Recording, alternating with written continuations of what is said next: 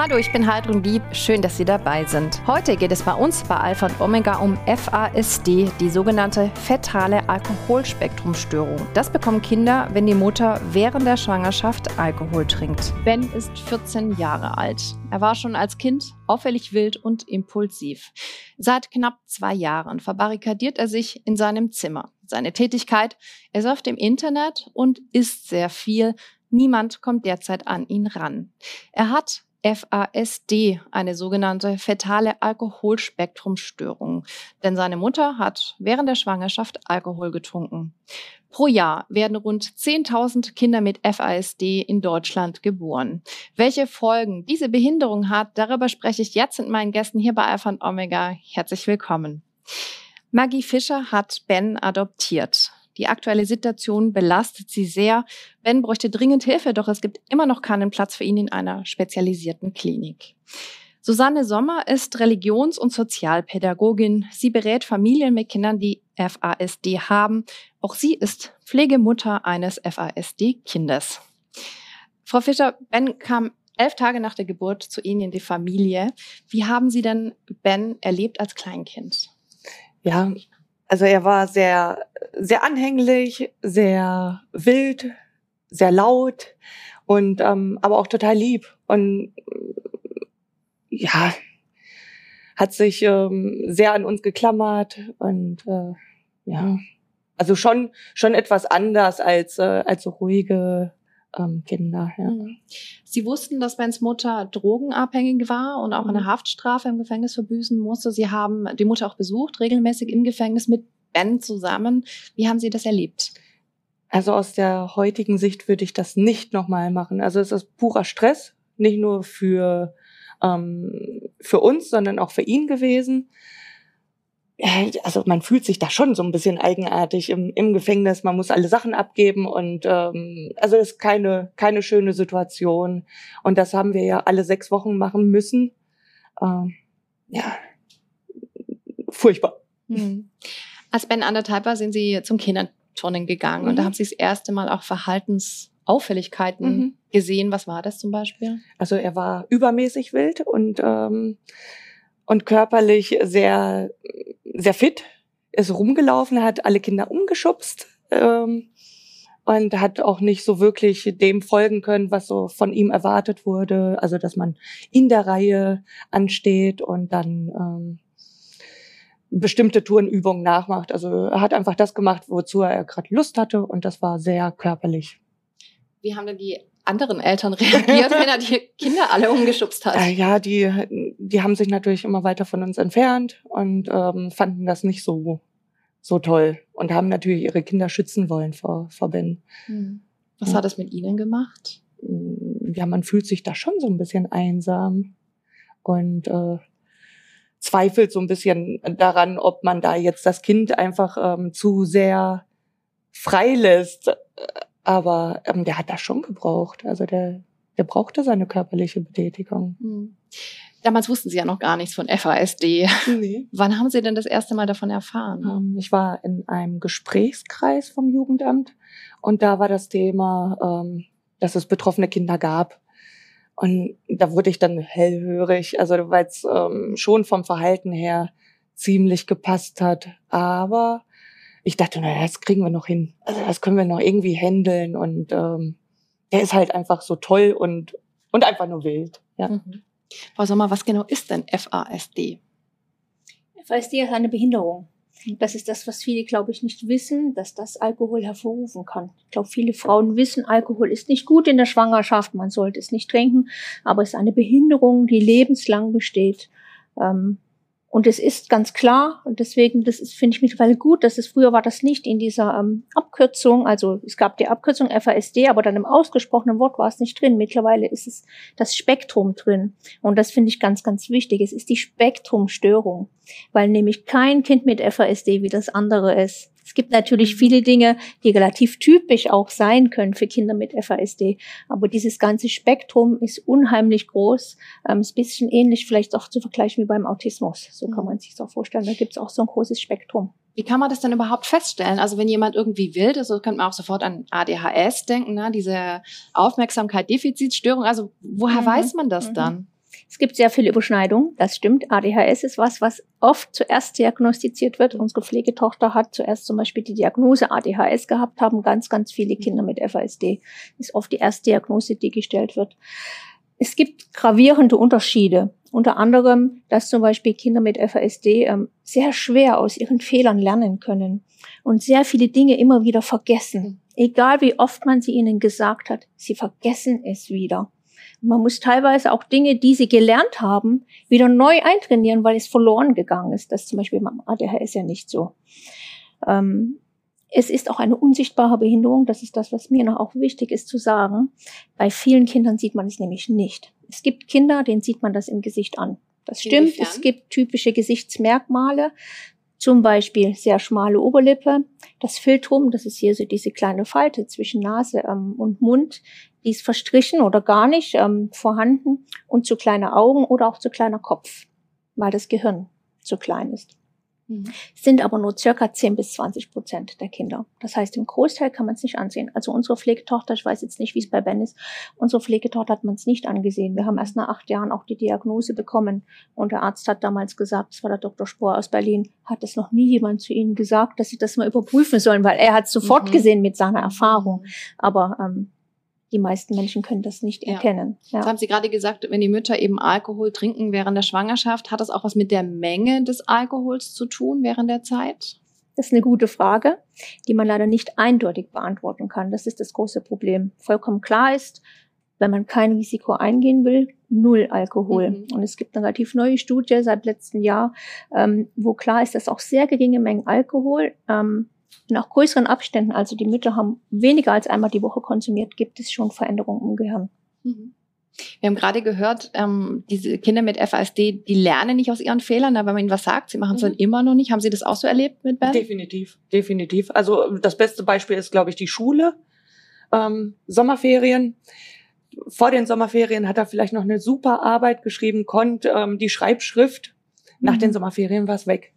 Und dann muss er wieder jeden Buchstaben einzeln wieder erlernen. Also das ist quasi im Lernprozess, aber mhm. eben auch, wenn Sie zum Beispiel als Erziehung ne, sagen, mhm. er soll irgendwas nicht machen. Also mhm. betrifft mhm. das beide Sachen sozusagen? Definitiv. Also auch, ja. Ähm, das ist zum Beispiel die heiße Herdplatte bei uns gewesen. Also er hat drauf gefasst, hat gemerkt, es ist heiß und dann war es erstmal mhm. in seinem Kopf, es ist heiß, fasse ich mhm. nicht nochmal an. Ähm, bei der Oma ist die Herdplatte aber eine andere Herdplatte. Und da war ihm das nicht bewusst, dass das heiß sein kann. Mhm. Und dann macht er mhm. den Fehler wieder. Als Ben vier Jahre alt war, sind sie in ein sozialpädiatrisches Zentrum gegangen. Mhm. Da wurde Ben untersucht. Dann gab es auch mhm. den Verdacht auf FSD, aber mhm. keine Diagnose. Warum nur der Verdacht und keine Diagnose? Weil zu dem Zeitpunkt auch ähm, die Diagnose nach bestimmten Re äh, Richtlinien ablief und diese typischen Merkmale, die hat er halt nicht alle gehabt. Und auch ähm, die Aussage der Mutter hat gefehlt, dass sie mhm. Alkohol getrunken hat. Und die konnten wir nicht abliefern. Mhm. Die kamen später dann irgendwann, mhm, mh. so dass es jetzt auch sicher ist. In ja. dem Moment haben sie aber die Verdachtsdiagnose bekommen. Mhm. Was war das für ein Moment der Diagnose? Was hat das mit Ihnen gemacht? Also ein Stück weit auch Erleichterung, weil ich wusste, so daran liegt's mhm. und damit kann man arbeiten, da kann man ihn dann fördern oder ähm, das auch so ein bisschen einordnen, dass es nicht an der Erziehung oder am, äh, am Erziehungsstil mhm. liegt, sondern tatsächlich eine Schädigung vom Gehirn ist und dass er gar nicht anders kann. Wie oft haben, haben Sie an Ihrer eigenen Erziehung gezweifelt? Ah, immer wieder mal. ja, Kenn ich, ist, kann ich ist einfach nachvollziehen. So, ja, ja. ja, und auch ähm, dass das andere das dann auch so sehen, wie mhm. Lehrer, Erzieher, dass da erstmal geguckt wird, so was macht die Mutter eigentlich falsch, ja. Mhm. Ich glaube, das war schlimmer als das, was ich selber gefühlt habe, so ob es falsch ist oder nicht.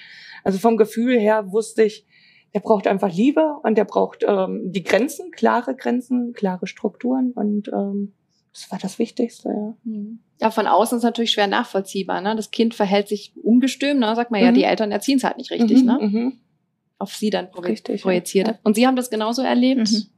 Das ist, glaube ich, relativ typisch. Das ist, glaube ich, was viele Pflegeeltern, Adoptiveltern erleben, die ein Kind mit FASD haben. Man wird sehr negativ von außen betrachtet. Man muss wirklich sich ein dickes Fell auch anlegen, Mhm. ähm, weil das, weil man es nicht sehen kann. Mhm. Ja, und weil man wirklich als erstes denkt, die Eltern, die können das Kind nicht erziehen, die haben das überhaupt nicht im Griff oder Mhm. sie sind viel, viel zu streng. Kein Wunder, dass die Kinder weglaufen, klauen oder was auch immer. Ähm, sehr, sehr häufig kommt Ja. das vor. Und nicht nur den Erwachsenen, sondern natürlich den Kindern begegnet das Mhm. Gleiche. Mhm. Und das ist noch viel tragischer. Ja. Ja. Nachdem das dann festgestellt wurde bei Ben, zumindest mal der Verdacht kam, ein heilpädagogischen Kindergarten, da konnte Mhm. auch vorbereitet werden auf die Schule, er konnte eingeschult werden und bis zur dritten Klasse hat alles geklappt. Mhm. Was ist dann passiert? Ähm, dann wurde der Lerninhalt und der Lernstoff, der zog dann massiv an. In der dritten Klasse lernt man dann Multiplikation und das. Mhm. Und da waren viele Themen einfach ähm, parallel. Also es gibt ja unterschiedliche äh, Unterrichtsfächer. Fächer. und da kam der einfach nicht mehr hinterher. Und der Druck, der ist einfach so unermesslich gestiegen. Und da hat er dann hat er immer mehr Probleme auch im Sozialen entwickelt und ähm, Streit gehabt. Ja. Sie haben Ben adoptiert im Jahr Mhm. 2015 auch in der Hoffnung, dass er dann vielleicht Mhm. ruhiger wird, gelassener Mhm. wird. Hat das funktioniert? Nee, nee, nicht wirklich. Also er hat schon immer damit zu kämpfen gehabt, so wer, wo sind meine Wurzeln und ähm, wollt ihr mich? Und hat das auch immer wieder mal ausgetestet, so was, was, ähm, also muss er machen, damit wir ihn auch wieder verlassen. Und ähm, da habe ich dann gesagt, so wir müssen den adoptieren, damit er merkt, wir wollen ihn, wir Mhm. akzeptieren ihn so, wie er ist. Und ähm, das hat aber sein, ich sag mal, Trauma nicht wirklich ähm, besänftigen können. Ne? Mhm. Das, äh, das tiefe Loch der, der Lie- Liebe, äh, die ihm gefehlt hat, also das war nicht zu stopfen. Mhm. Ist Ben ein Einzelfall, was wir jetzt gehört haben? Nein, absolut nicht. Also das geht vielen Kindern so. Viele Kinder sind Pflegekinder, also circa 80 Prozent der diagnostizierten Kinder. Ganz klar der diagnostizierten, weil es Mhm. gibt eine sehr hohe Dunkelziffer. Ähm, leben in Pflegefamilien, leben in Einrichtungen, leben in Adoptivfamilien Mhm. und deswegen ist Ben leider kein Einzelfall, sondern viele wachsen dann einfach noch in anderen Familien auf und haben dann nicht nur die Behinderung, ähm, die sie mit sich rumtragen müssen ihr Leben lang und wo sie Unterstützung und Begleitung brauchen, sondern haben natürlich auch das Trauma, und das ist bei jedem Kind so, ich bin nicht mehr bei meinen leiblichen Eltern. Warum bin ich da nicht mehr? Warum wollen die mich nicht mehr? Und wenn dann noch hinzukommt, wenn die Diagnose da ist, meine Mutter hat Alkohol getrunken und deswegen habe ich diese Behinderung, dann kommt nochmal ein Aspekt dazu, Mhm. der bearbeitet werden muss. Mhm. Also das ist wirklich ganz, ganz viel, was ja diese Seele dieser Kinder auch belastet. Mhm. Ja. Hat es Ben dann auch sehr belastet, als er das mitbekommen hat, dass seine Mutter Alkohol getrunken hat? Also er hat einen sehr tiefgründigen Hass gegen sie gehabt, dass sie nicht auf ihn aufgepasst hat und ähm, dass sie die Schuld trägt, dass er das hat. Und das Mhm. habe ich immer versucht ähm, zu verneinen, zu sagen, so sie hat ihr Bestes getan, sie wusste es vielleicht nicht besser oder ähm, sie konnte nicht anders. Und ähm, ja, Wir haben jetzt gerade auch gehört, wie schwierig das schon in der dritten Klasse war. Wie Mhm. gut sind denn generell FASD-Kinder in der Schule angebunden? Also da haben wir das Problem des IQs, nämlich dass Kinder mit FSD meistens einen relativ normalen IQ haben. Das passt aber nicht zusammen mit den Fähigkeiten, die sie im Alltag haben. Und dann werden sie meistens aber nach dem IQ geschult und scheitern dann sehr oft. Das ist dann so ein Teufelskreisel aus von permanenter Überforderung, von auch viel zu großen Klassen, von Pädagogen, die natürlich dann auch nicht ausgebildet sind, sich um, speziell um diese Kinder zu kümmern. Ähm, es ist leider auch für viele Kinder schwierig in der Schule. Deswegen, es gibt so eine Faustregel, Kinder mit FASD sollte man eigentlich ein, eine Stufe unter dem beschulen, was der IQ hergibt. Unsere Pflegetochter hat einen guten IQ gehabt, relativ normal, und war aber auf ähm, der Förderschule. Und das war gut für sie. Sie war dort die Beste, sie hat dort Erfolgserlebnisse gehabt, Mhm. das hat ihr Selbstvertrauen aufgebaut. Ich bin die Beste in der Klasse, ich habe eine super Mathearbeit Mhm. geschrieben. Und sie konnte diese alltäglichen Dinge natürlich in diesem kleinen Rahmen viel, viel besser bewältigen, weil das ist das, Ja. was die Kinder brauchen. Struktur, kleine Mhm. Gruppen. Ein Ja. Lehrer, der Verständnis hat, hat man auch nicht immer, aber ja, eher ja. noch in dem Sonderschulbereich. Ja. Haben FASD-Kinder eigentlich die Chance, jemals auch ein eigenständiges Leben zu führen als Erwachsene? Also die Chance gibt's auf alle Fälle. Sie haben es nur ungleich schwerer. Das liegt auch daran, dass wir nicht die Strukturen haben bisher, die da sind, um diese Menschen zu unterstützen, weil sie brauchen Unterstützung ihr Leben lang. Mhm. Es gibt Statistiken, die sind leider ein bisschen frustrierend. Circa 80 Prozent leben nicht selbstständig und gehen auch keine Arbeit nach im Erwachsenenleben. Und da bin ich sicher, dass wir gerade auch mit Aufklärung ähm, ähm, an diesem Thema zu arbeiten und auch das in die Gesellschaft zu bringen und die Strukturen ähm, in der Integrationshilfe oder wo auch immer zu schaffen, dass wir da mehr erreichen können. Weil wenn es gute Angebote gibt, kann ich mir vorstellen, mhm. dass viel mehr Menschen mit FASD auch im Erwachsenenalter relativ selbstständig leben können in ihren, in ihren Fähigkeiten. Mhm. Die können vielleicht nur ein oder zwei Stunden am Tag arbeiten gehen. Mhm. Aber dafür brauchen wir natürlich die Möglichkeiten, dass das irgendwo überhaupt möglich ist, weil in eine Werkstatt für Behinderte gehören sie oft überhaupt nicht rein. Da sind sie weitaus mhm. meistens unterfordert.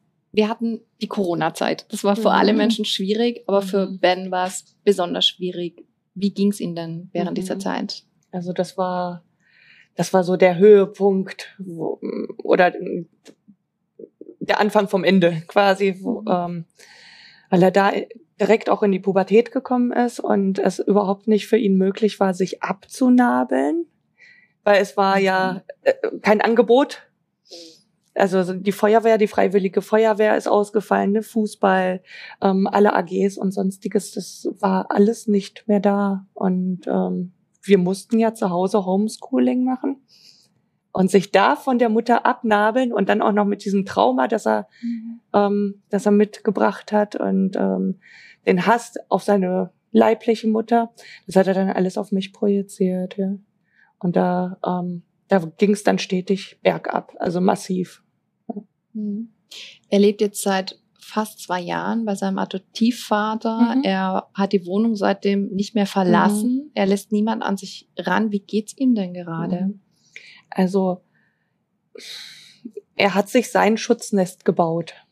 Also er ist, ähm, er hat sich eine Höhle gebaut aus Sofa, Matratze, Tisch und ähm, und es ist eigentlich ganz munkelig und da ist er geschützt vor der Umwelt dass ihm bloß nichts mehr passiert. Also der, ähm, ja, er hat schon Angst und ist so, ja, in meinen Augen doch sehr ähm, depressiv geworden, ja. Und, Seit Juli 2022 gibt es auch einen Beschluss vom Familiengericht Freudenstadt, dass er zwangseingewiesen mhm. werden muss. Warum? Das haben wir veranlasst, damit ihm geholfen werden kann. Also dass er ähm, mit Hilfe aus dieser Höhle quasi rausgeholt wird und wieder ans Leben geführt werden kann. Und er hat es verneint, also er wollte nicht mehr. Er wollte nicht mehr in eine Klinik und sich helfen lassen, weil er auch gemerkt hat, die wollen mir gar nicht helfen. Und da haben wir dann gesagt, dann muss das mit, mit Zwang quasi, also nicht freiwillig passieren. Und wenn er dann da einmal ist und die Struktur dort auch mitkriegt und mit, mitbekommt, dass sie ja, dass da Leute sind, die ihm wirklich helfen wollen, dass er sich darauf einlässt. Also das ist eine große Hoffnung von uns. Und er soll ja auch sechs Monate mindestens da bleiben. Hm. Sie ja. haben ja eine passende Einrichtung gefunden mhm. für ihn, aber Sie warten immer noch auf einen freien Platz. Richtig. Also Einrichtungen, die, mhm.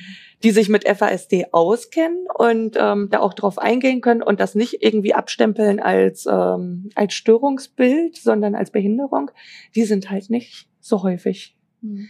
Und die haben auch nicht viel Personal. Also mit Corona ist ziemlich viel Personal auch wohl abgewandert. Und die Patientenzahlen sind gestiegen. Sprich, die Warteliste ist unermesslich lang und wir warten jetzt schon fast ein Jahr drauf. Ja. Welche Auswirkungen hat es auf Sie und Ihre Familie? Ja, ähm, also es, ähm, es macht uns alle fertig, ja weil wir so hilflos sind und dem ausgeliefert sind. Also wir können ja nichts für das Kind machen. Hm. Ja. Wie ist Ihr Kontakt zu ihm? Ähm, das ist auch so so eine Glückslotterie. Also was der gerade ähm, für eine Laune hat, das ist vorher nicht ersichtlich. Also ich ähm, gehe hin und besuche ihn und mal ist der total ansprechbar und lustig und ähm, versucht zu gefallen. Und dann ein anderer Tag, da ist er aggressiv und beschimpft mich wüst. Also, wo er, dass mir mein Mutterherz immer bricht, ja, wenn, mhm. wenn ich sowas mitkriege. Ja. ja. Man kann es fast nicht glauben. Da braucht ein Kind dringend Hilfe. Mhm. Es ist seit zwei Jahren zu Hause, geht auch nicht zur Schule und, und es gibt gerade keinen Platz, wo jemand hingehen mhm. kann. Ist die Situation generell so in Deutschland? Ja, leider. Gerade für das Alter, Mhm. das ist natürlich noch eine schwierige Situation. 15 ist er, oder? 15 Meter jetzt. Genau, 15 wird er. Ähm, also da ist schon ein Wunder, dass sie überhaupt auf einer Warteliste stehen Mhm. ähm, für eine passende Einrichtung.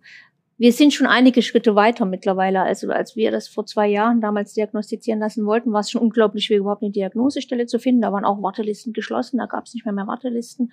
Ähm, deswegen waren wir letztendlich ja in Berlin.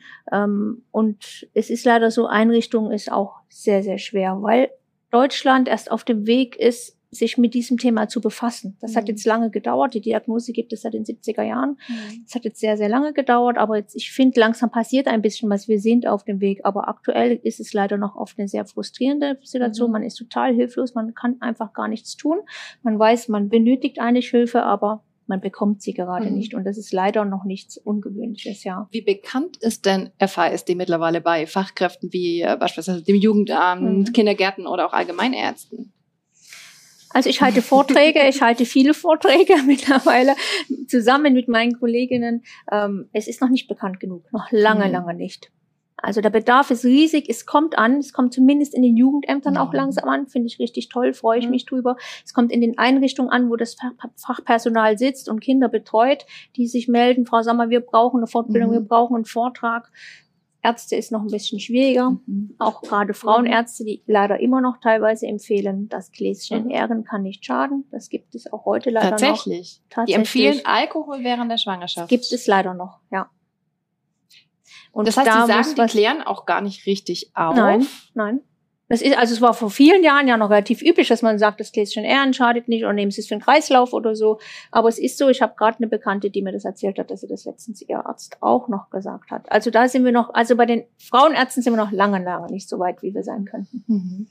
Da Was muss noch ganz viel Erfahrung? passieren. Ja. Ähm, vor vier Jahren war ich schwanger und habe ähm, zwar nicht gesagt bekommen oder empfohlen bekommen, ähm, Alkohol zu trinken, Mhm. aber es wurde auch nicht dagegen Mhm. gesprochen. Also von, von sich aus ist kein Frauenarzt oder, ähm, oder auch die Hebammen, die sind Mhm. nicht äh, proaktiv zu mir gekommen, um Mhm. zu sagen, so, aber Alkohol, ne?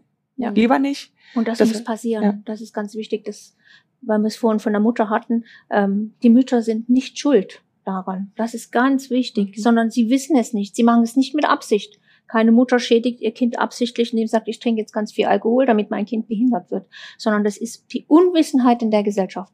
Da muss noch ganz, ganz viel passieren. Nicht nur im Feld, wie schaffen wir Strukturen für diese Menschen, wie können wir sie unterstützen, sondern ganz, ganz wichtig, die Prävention. Und zwar aktive Prävention. Mhm.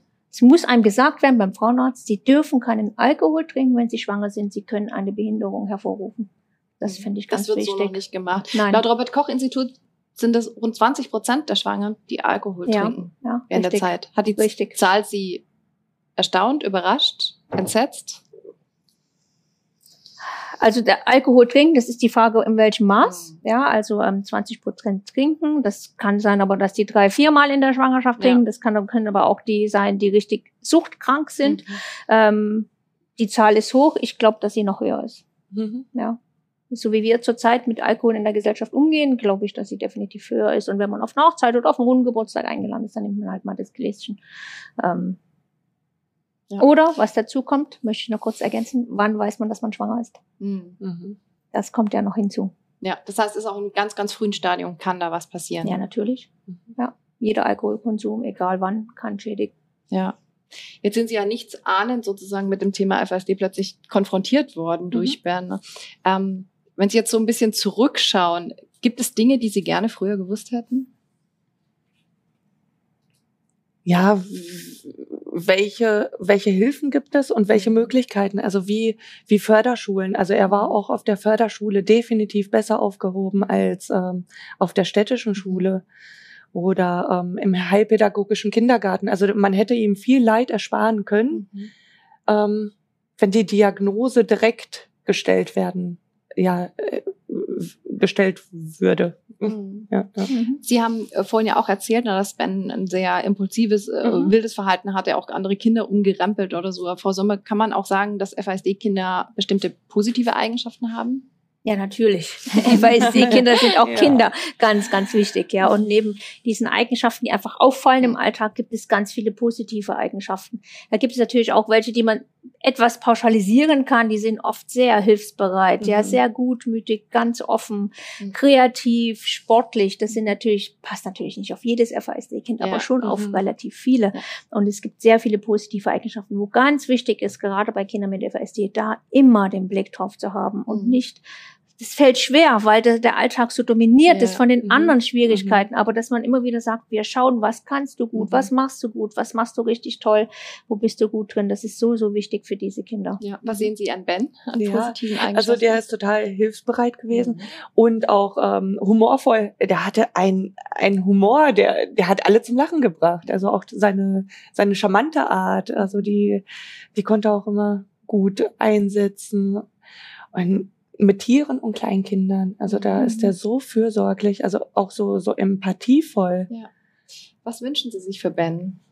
dass er einen Weg für sich findet, um glücklich zu sein. Also, dass er mit, mit seinen Möglichkeiten, die er hat, einfach glücklich wird.